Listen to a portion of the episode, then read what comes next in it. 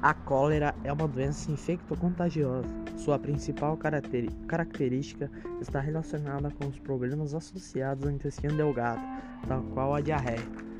Ela é considerada uma doença perigosa, de modo que, se não for tratada, pode levar o paciente à morte, por conta da sua intensa desidratação que ela causa.